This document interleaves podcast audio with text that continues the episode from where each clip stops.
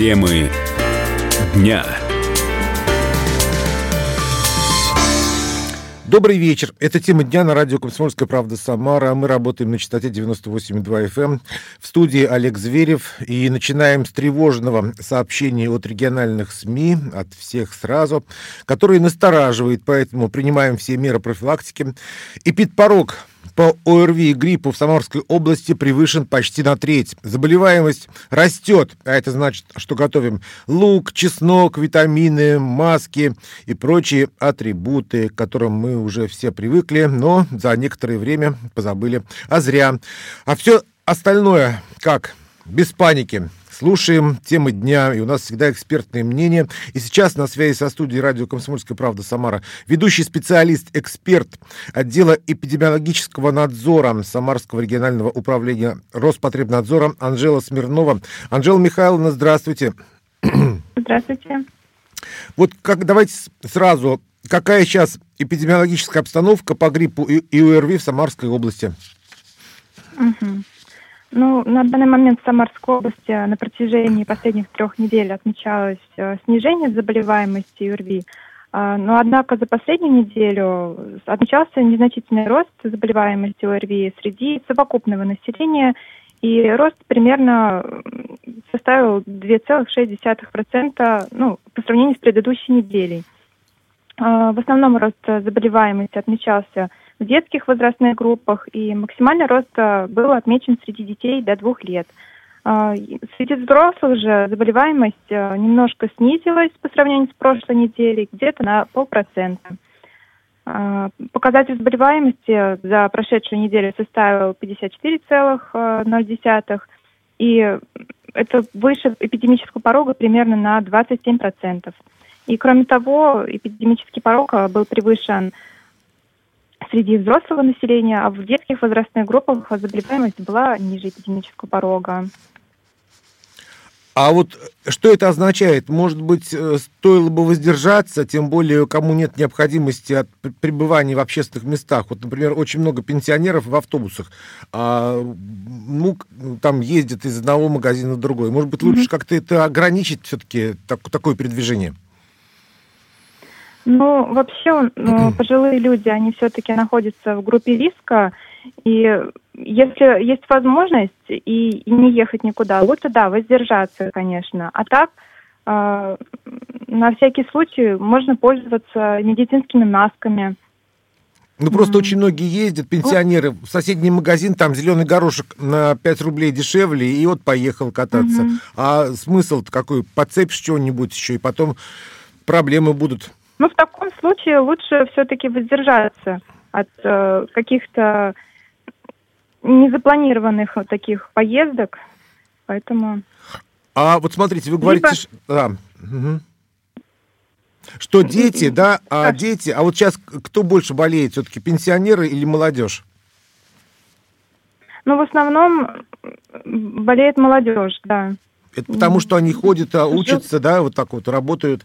Да, конечно, посещают э, общественные места, э, больше также на транспорте перемещаются, поэтому молодежь больше заболевает, чем пожилые люди.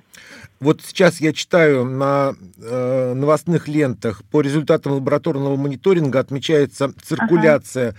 пара гриппа, гриппа А, угу. H3N2 аденовирусов, э, угу. РС вирусов, риновирусов, метапневмовирусов, сезонных коронавирусов и COVID-19. Это что означает? Расскажите, пожалуйста, что это за такие монстры?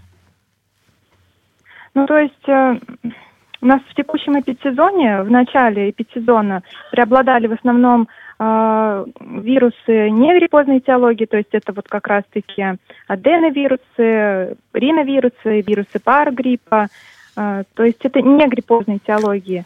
Э, что это такое? Же... Что это? Как это перевести на русский язык? Негриппозное и, и я ни слова не понял. Ну, то есть грипп, он несет больше осложнений и в отличие от негриппозной этиологии вирусов, э, ну, они не так опасны, как сам грипп. Угу, понятно. А вот скажите, Анжела Михайловна, а вообще чем опасен грипп? Какие могут быть осложнения от него? Вот мы просто как-то люди некоторые относятся к этому так спустя рукава. А что вот реально грипп, насморк, температура, а осложнения какие бывают у гриппа? Ну, среди осложнений наиболее часто встречается все-таки пневмония. Она может быть как и вирусная, так и, так и бактериальная. Также среди осложнений выделяют отит, то есть воспаление ушей. Может быть и энцефалит, и менингит, миокардит, в общем. Для сердца сосудов опасен грипп? Конечно. Что может, может, а что, что может спровоцировать э, гриппозное состояние? Может возникнуть воспаление сердца, то есть э, миокардит. Не самого сердца, а воспаление сердечной мышцы. Mm. Как одно из осложнений э, гриппа. А и давайте... наиболее чаще подвержены это э, лица из групп риска. Опять же, я говорила, это люди старше 60 лет, э, сюда же относятся и беременные женщины, и люди, кто болеет хроническими заболеваниями, там, сердца, сосудов, легких. Э, также пациенты, кто э, ну, с онкологическими заболеваниями. И это дети все-таки младшей возрастной группы, младше там, 5 лет. Вот сейчас прививочные кампании активно проходят. А сколько человек уже укололись? Есть какие-то данные по этому поводу? Mm-hmm. Да, есть. Э, у нас в текущем эпидсезоне э, против гриппа привилось уже более 1 миллиона 600 тысяч человек, то есть это примерно составило 50% от общего числа населения. А, детей привито а, более 370 тысяч, э, то есть это где-то 62% от всего детского населения, а взрослых у нас привито более 1 миллиона 220 тысяч человек, то есть где-то 49% от взрослого населения. Это хороший показатель или слабенький? Может быть, стоит народу активизироваться? Для области это хороший показатель считается. 50% от общего числа населения. А остальным что вы порекомендуете? Уже поздно а, пить боржоми или можно еще сделать прививку, чтобы защитить себя? Ну, сейчас в основном основные меры направлены на укрепление иммунитета и на предотвращение заражения вирусами. То есть э, прививку против гриппа рекомендуется делать, э, то есть в начале эпидсезона, то есть это где-то поздней осенью, ближе к зиме. А, чтобы своевременно сформировался иммунитет. Вот.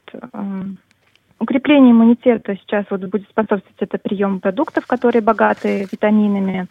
То есть это соблюдать здоровый образ жизни, э, качественное сбалансированное питание соблюдать, заниматься физкультурой, закаливанием организма и здоровый сон не менее 7-8 часов. А, кроме того, чтобы ну, не заразиться гриппом, нужно все-таки избегать массовые скопления людей, то есть меньше стараться посещать, посещать общественные места и стараться не контактировать с больными людьми.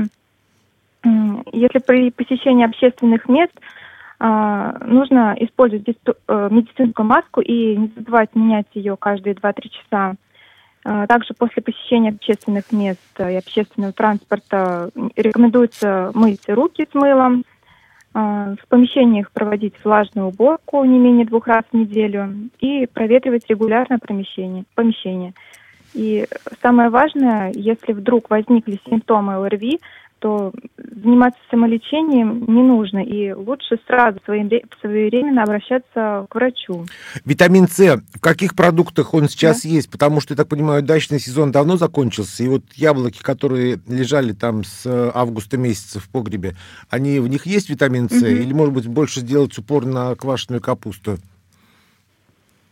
Ну, витамин С, он же в основном содержится в цитрусовых, также в магазинах продается и цветная капуста, э, где в большинстве содержится витамин С. Поэтому можно найти в магазинах, в принципе, и овощи, и фрукты. А вот многие, смотрите, ситуации по ковиду, mm-hmm. многие как бы расслабились, и вот недавно я слышу, что у соседки родственницы заболела, лежит с mm-hmm. тяжелой формой. Может быть, мы зря расслабились раньше времени? Ковид как сейчас бушует? Ну, вот насчет э, коронавирусной инфекции у нас э, за последние 8 недель отмечался спад заболеваемости. А, однако за прошедшую вот неделю отмечался незначительный рост среди совокупного населения, примерно где-то на 27%. Спасибо. И э, рост он в основном отмечается во всех возрастных группах, но наиболее часто, опять же, болеет э, взрослое, молодое, трудоспособное население. Спасибо, Анжела Михайловна, ведущий специалист, эксперт отдела эпидемиологического надзора Самарского регионального управления Роспотребнадзора Анжела Смирнова была у нас на связи. Ситуация по гриппу и порог превышен почти на треть. А тема дня продолжим после небольшой рекламной паузы.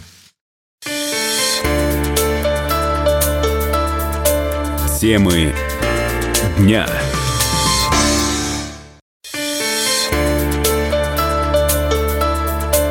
Темы дня. Тема дня на радио «Комсомольская правда» Самара. Продолжаем в студии по-прежнему Олег Зверев. И вот новость, которая влетает в информационное пространство с завидной регулярностью. В Самаре 14 февраля трамвай сошел с рельсов у загородного парка. В середине января 2024 года на пересечении улиц Старозагорой Нововокзальной в Самаре у трамвая слетела колесная пара. 18 декабря в Самаре трамвай сошел с рельса, в движении встало, и так почти каждый месяц, а то и чаще. Что делать и кто и что поможет самарскому трамваю? Конечно же, концессионер. Вот придет к нам добрый дяденька, и трамваи заработают как швейцарские часы. Концессионер ведь не бережет себя, все о России матушке думает докатиться можно и не до такого, и не приведи бог, откатиться на сто лет назад, как это уже было когда-то. Трамвайные истории Самары вспоминали в программе «Самарские истории» Игорь Махтев и Татьяна Брачи. Просто так, на всякий случай, что нам уже не привыкать. Через все прошли. Пройдет и это. Ну что, поехали? Поехали. Сегодня у нас не машина времени, сегодня у нас трамвай времени. Ну, начнем мы рассказ э, не совсем с трамвая у нашего трамвая был предшественник. Это конка, или как ее называли, это конно-железная дорога. Конно-железная дорога – это, в принципе, тот же трамвай, только запряженный лошадкой, ну или двумя лошадками, если очень сильно повезет. И уже во многих городах уже конка была, а в нашей Самаре в апреле 1886 года Николай Андреевич Рубинский и кандидат права Леонид Петрович Блюмер подали в Самарскую городскую праву заявление о желании принять участие в устройстве конно-железной дороги в Самаре.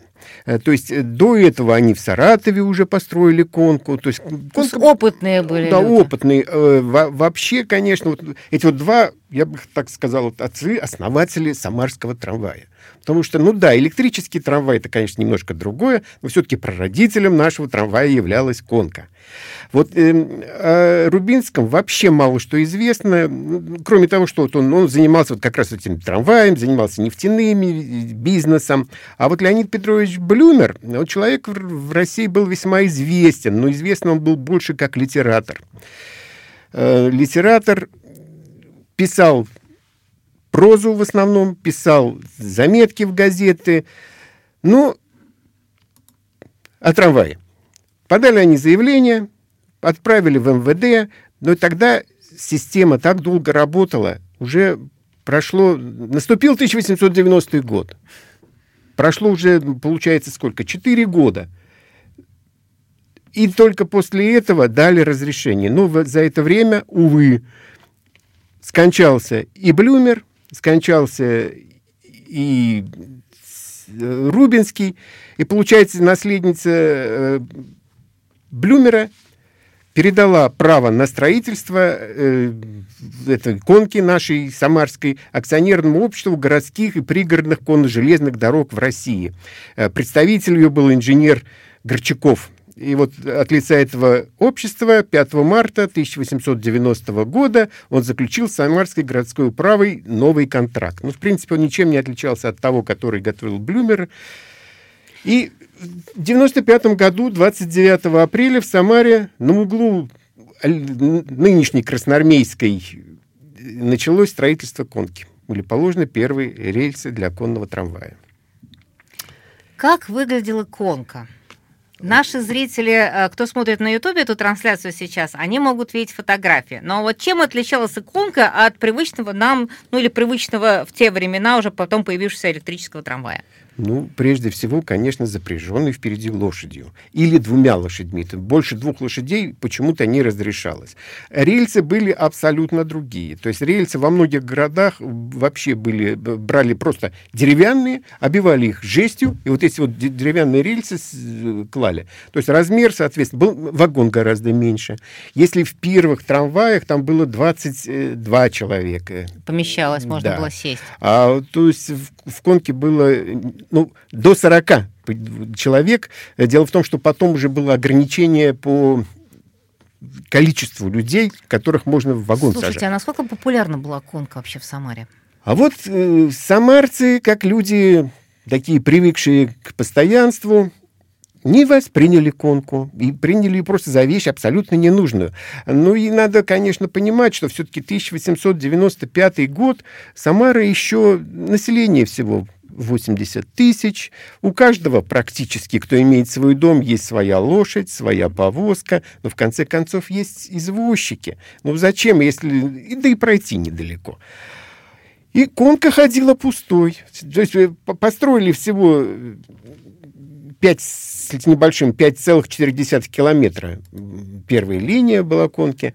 Ну, тогда что сделали? Э, коль вот ну, ну никак не шла конка, пошли на хитрость и стали разыгрывать по билетам по трамвайным выигрыши от 10 до 20 рублей. То а есть стоил проезд тогда? 3 копеечки. 3 копейки, 3 ну большие деньги тоже. 3 копейки – это общий вагон, и 5 копеек – это первый класс. Это для, для, для избранных. Да, для избранных. Ну, вообще нужно понимать, что конка у нее, она была открытая. То есть двери были с двух сторон. С конкой, после того, даже как она стала более-менее популярной, особенно стали происходить ну, просто такие вот приключения и страшные вещи. Э, например, в конку нельзя было садиться с левой стороны, со стороны столбов. То есть также вот шла конка, а с левой стороны были осветительные столбы. Ну, самарцам закон не писан, были такие случаи, что просто этими столбами сшибало, и люди попадали даже в больницу. Сплошь и рядом, на поворотах, конка сходила с рельсов. И тогда пассажиры, естественно, не первого класса, а второго, выскакивали и помогали поставить ее на место. Лошади, уставшие лошади таскали, и поэтому на многих подъемах специально ставили мальчиков, которые помогали этой конке. Ну, в общем, очень дорогое удовольствие получалось-то но и тем не, не менее. Удобное. А расстояние какое было? Вот желез... рельсы шли откуда до куда можно было на От хлебной доехать? площади, ну, вот если брать такое расстояние, от хлебной площади практически от одного конца и до полевой. До полевой, вернее, даже не до полевой, а сначала этот первый, а вообще дальше доходило до оврага подпольщиков конка. Вот чуть попозже, или вот если можно тут сразу показать нам восьмую картиночку, так немножко перескочим, это карта, на которой э, изображена и трамвайная линия 1915 года, и конка. Вот синяя это конка, а красная это трамвай. Э, то есть во многих местах это потом стало пересекаться, а конка, то есть доходила до врага подпольщиков, дальше был овраг. Все, Дальше упирались. Шла она уже в 15 году, в начале 20-х годов, и до завода, соответственно, до трубочного завода, нынешний завод Масленникова. Но, что интересно, Конка, она, это был первый общественный транспорт в нашем городе. Но это был транспорт все-таки не городской. Он не принадлежал городу. Э, дело в том, что все вот это вот в концессию бельгийцы, в основном бельгийцы владели почти всеми трамваями, почти во всех городах России. Вот так сложилось, что бельгийские фирмы. И то есть и всю прибыль, которую зарабатывала, ну, в основном она... Уходила вот, за кордон. Да, уходила за кордон. Слушайте, а как вообще обслуживались эти трамваи? Их мыли, их чини? Кто вот этим занимался? Вообще, нравилось ли самарцам ездить в конке? Их удовлетворяло? Ну, вот, вот сейчас меня опять будут ругать за то, что я э, плохо рассказываю о тех самарцев, которые жили здесь у нас. Дело в том, что вот выслалось специальное постановление о том, что самарцы плевали и курили в конке. И вышло постановление городских властей запретить плевать и курить в Слушайте, в вагонах конной железной дороги. А, да, городские власти пытались заставить э, владельцев конки на каждой конечной остановке мыть вагоны. Но это, естественно, не получилось. Вот, но вышло такое постановление. А курить можно было в, в конке? Запрет... Нет, курили. Дело... Курить... Вот курить и плевать запретили. Запретили к, к- тому же прям, ну, не законодательно, скажем, актом э, городских властей. Ну, продолжали курить, продолжали плевать. Под, под сиденьями куча мусора. Естественно, никто не убирал.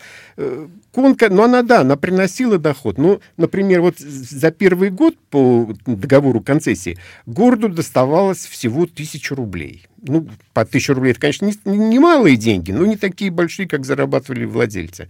Второй год уже полторы тысячи, на третий год это было, соответственно, две. И, то есть с, с годами и на 50 лет концессии была отдана конка Но 50 лет, я так понимаю, в концессии не она не просуществовала.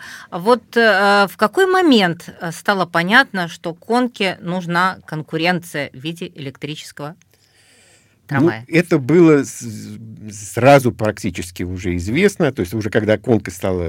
Но в 1902 году началась история нашего вот именно электрического трамвая. Это был фрагмент программы «Самарские истории» с Игорем Махтевым и Татьяной Брачей. Полная версия на YouTube-канале КП Самара и странице радио «Комсомольская правда» Самара ВКонтакте. А темы дня продолжим обсуждать после новостей и рекламы.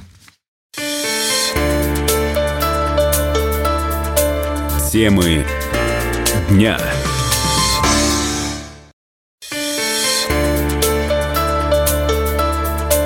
Темы дня. Тема дня на радио «Комсомольская правда» Самара. Продолжаем. В студии по-прежнему Олег Зверев. И вот такие стихи. Он шел умирать, и не в уличный гул, он дверь, отворивши руками, шагнул, но в глухонемые владения смерти он шел по пространству, лишенному тверди. Он слышал, что время утратило звук, и образ младенца с сиянием вокруг пушистого темени, смертной тропою душа Симеона несла пред собою, как некий светильник в ту черную тьму, в которой да то ли еще никому дорогу себе озарять не случалось. Светильник светил, и тропа расширялась. Иосиф Александрович Бродский. Сретение. И сегодня Сретение Господне по православному календарю. Сретение по библейской трактовке означает встреча Бога и человека. В истории старца Симеона и младенца Христа, а во все времена у каждого такая встреча происходит своя. Поэтому не забываем слова Иисуса, и это уже цитата из Евангелия, так как вы сделали это одному из сих братьев моих меньших, то сделали мне. И всегда помним, что 15 февраля – это еще и Международный день детей, больных раком, которым очень нужна помощь и поддержка. Потому что не унывать и поверить в победу – это уже победа над болезнью. И самарским детям в этом помогает больнич- э, клуб больничных клоунов «Живчиков». Сегодня в программе «Гость в студии» у нас была художественный руководитель творческой группы «Клоуны-живчики» Елена Выгузова. Живчики, ну это, конечно, тоже чуть-чуть грустная история. А, Мне, когда было 14 лет, у меня был брат. А, Он а, погиб у меня, ему было 19, и его все называли Живчиком. Он был такой живой, он, он был диджеем, его все уважали, любили. Он поднимал всегда настроение, он меня очень любил и меня воспитывал, ну, вот, давал мудрости. И а, в честь, а, в память, а, что брат, он живет в моем сердце, и я всегда о нем помню. Слово «живчики» это всегда вспоминается мой брат Виталя, брат Виталя, живчики. И вот брат мой живет. Он живет в этом проекте и а, несет а, радость и жизнь а, через этот проект. Вот. Особые клоуны чем занимаются? Особые клоуны, а, мы, знаешь, мы не аниматоры, да, и не цирковые клоуны. Мы, друзья по радости, мы ходим к детишкам в онкологию, в отделение хирургии, а, ну, в больницу, в первую клиническую больницу ходим, также детские дома, да, А, ездим а, к старичкам, дома престарелых, также у нас бывали выезды а, к людям, которые болеют четвертой степени рака, да, уже взрослые, которые, да. Вот, и мы почему особенные, потому что особенности вот эти заболевания, они особенные, вот, и старички особенные, и дети особенные, и вот из этого мы назвали особенные клоуны-живчики. И что происходит там, где вы появляетесь? О, когда мы появляемся, знаете, происходит а, чудо. Чудо и из чудес. А, происходит... А, мы вообще, когда приходим в больницу, да, возьмем момент в больнице, наша задача а, создать впечатление. Мы, мы всегда говорим врачам, медсестер, медсестрам, да, пожалуйста, не говорите, что идут клоуны. Мы, у нас, наша задача — это создать впечатление, вот эффект неожиданности. Буквально сейчас, когда ехала и заобщались с женщиной в метро, я, она просто что-то начала со мной разговаривать, и я ей рассказываю момент. Вы знаете, у нас был ну, тоже, вот я говорю, сейчас еду к вам сюда в гости, я говорю, момент такой был — у нас был э, такой проект э, «Спокойной ночи, малыши». Мы приехали в больницу э, пол восьмого вечера, одели пижамы, одели тапки, ну, вот эти домашние, а дети уже спать ложиться. И мы вот ну, потихонечку стучимся и ищем подушку, одеяло, ну, и ложимся там спать. Вот, понимаете, на де... вот, и представьте, эффект детей. А дети, да, там болеют, да, у них там серые стены, да, там, ну, все равно вот эта грусть, тоска, а здесь бах и клоуны яркое вот это пятно и я помню, залазю на подоконник, а, говорю, дай подушку. И он мне дает подушку, и я этой еще шторкой укрываюсь, и реально лежу минут 15, и вот так, и вот так вот, и они все сидят на меня смотрят, у них шок. Вот это, вот это создать, вот это а, внутреннее а, состояние радости. Вот. И, а да. легко ли создать для ребенка, который находится вот в таком положении, ага. да, у него действительно у него проблемы, там химия, все, это же ад. А вот вдруг появляется вот это, и как они реагируют? А, Олеж, они реагируют, конечно, все по-разному, потому что вот у нас нет да, заученных каких-то сценариев, потому что дети все разные, а, а диагнозы все разные. И если вот мы всегда заходим в палату, мы всегда стучимся, спрашиваем разрешение. И если ребенок говорит нет, мы даем ему возможность сказать нет, и мы уходим. Мы не заставляем, чтобы мы зашли. Почему? Потому что таблетки да, уколы да, а, кашу кушать да, да. Он все заставляет. А здесь он говорит нет, и мы, когда уходим, представьте, у ребенка, «А, я сказал нет, и меня услышали. Мы даем эту возможность сказать нет. И был такой момент, я когда ушла, но нет, я ухожу. Мама меня начинает искать по всей больнице, где клоун. Ну, представляете, у ребенка, как его услышали, а теперь он хочет меня видеть. Она меня нашла, она говорит, пожалуйста, придите, сейчас плачет, хочет вас видеть. Расскажи, пожалуйста, у вас же там много людей. Как они все успевают? Где вы находите волонтеров? Какие надо таланты иметь для того, чтобы... Mm-hmm. Вот я, я подхожу, например, под клоуна. Ты, ты очень хорошо подходишь, мы с тобой сколько общаемся, я уже думаю, как бы тебя, ну, чтобы ты со мной сходил в больницу. Ты очень такой креативный и прям вот, ну, действительно, взрыв такой, прям прям, я не знаю, ты прям этот метеор какой-то, красиво выглядишь, ботинки у тебя классные, кроссовки, джинсовка, желтый, зеленый, синий. У тебя такие цвета, они уже клоунские, да, да. Я говорю, ты что, специально под меня подевался? Ты говоришь, нет, это мой образ жизни. Вот, и очень здорово. Ты уже Да, клоун. ребятки, как вам, к вам приходят? А, у вас да. же там много таких драйвовых да, парней Олеж, и э, девушек. Да, да, да, смотри, вот а, изначально, да, я занималась, а, а, у меня был а, православный театр, да, а, я писала, ну, на, в интернете, ВКонтакте писала, друзья, друзья присоединять. Сначала вообще начинала одна. Я помню, пришла а, к Левину а, отцу Дионисию и говорю, можно я у вас сделаю здесь спектакль кукольный? Он говорит, да, ну, да, попробуй. Я начала фоткать все, выставлять все в интернет. Потихонечку из интернета люди начали ну, а, прибавляться ко мне и начали задавать вопросы, а можно ли к вам, а можно ли к вам там поехать с детьми? Я начинала это все одна, прям ехала. Я говорю, я раньше работала в наркологии. Я видела, как погибают люди. Я видела, как страдает наркомания от алкоголизма, да, и я потом поняла, что все начинается с детства. Хочется детей наполнять а, живой водой, радостью, да, а, любовью, потому что эту пустоту наполнить может только безусловная любовь. Хочется нести это. И вот а, я начала выставлять все в интернет, и люди начали подтягиваться. Я помню, ко мне а, в театр подтянулись, а, ну, не буду говорить имена, федеральный судья, да, сейчас на сегодняшний момент тоже а, участвовал, верующие люди, да, добрые, хорошие. Мы хоть и, да, вот ты вот... Я тебе по секрету да. скажу, я 23 года года уже служил псаломщиком в церкви. Вот, видишь, как Только чудесно. чтобы никто не слышал об этом. Я думаю, что никто не слышит. Ну, точно никто не видит, но а, все слышат. А, смотри, такой момент, то, что потом, когда я э, ушла в клоунаду, тоже такой интересный мой путь, клоунаду именно. Я же в Москве училась на клоуна, а ездила в Москву, неделю там была, да, и меня преподавали актеры театра кино, там, да, примером Елена Муравьева, которая снималась там в сериале «Физрук», а, «Патенты», там такие каналы, там а, в фильме «Рикошет», да, ну, в том плане они тоже были больничные клоуны, они нас учили. И я у них взяла вот это опыт, да, с набережных Челнов тоже там с Надюшей, да, они меня обучили.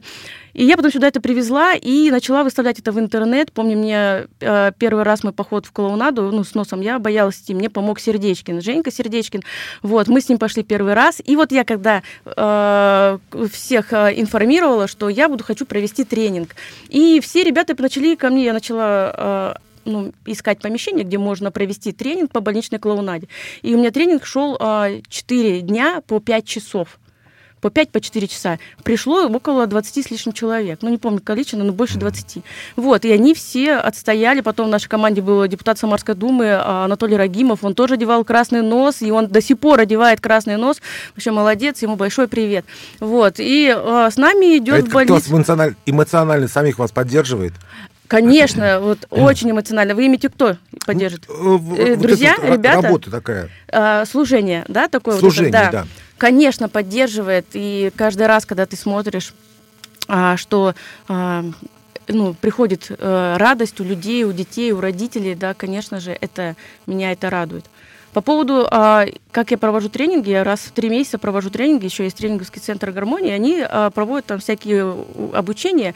И вот Элла Прудникова, она всегда меня а, приглашает к себе, чтобы я ребятам провела тренинг по больничной клоунаде. Потому что клоунада – это же о любви, о безусловной любви, да, о служении к человеку. Вот, и вот дает такую возможность, дает ну, людей, да, смотрю, тут, да, дает э, возможность познакомиться с новыми людьми и ребята, они а, загораются, они как, знаешь, как такие факела, свет. Я говорю, ребята, вы свет этому миру, да, что вы когда делаете добро, а, на вас люди видят, ну, смотрят, да, и тоже а, хотят делать добро. Елена Выгузова, художественный руководитель творческой группы «Клоуны-живчики». А, доктор Клоун Стеша была у нас в эфире, а для закрепления всего вышесказанного давайте просто послушаем вот это. Звучит «Величание Сретения» и до новой встречи!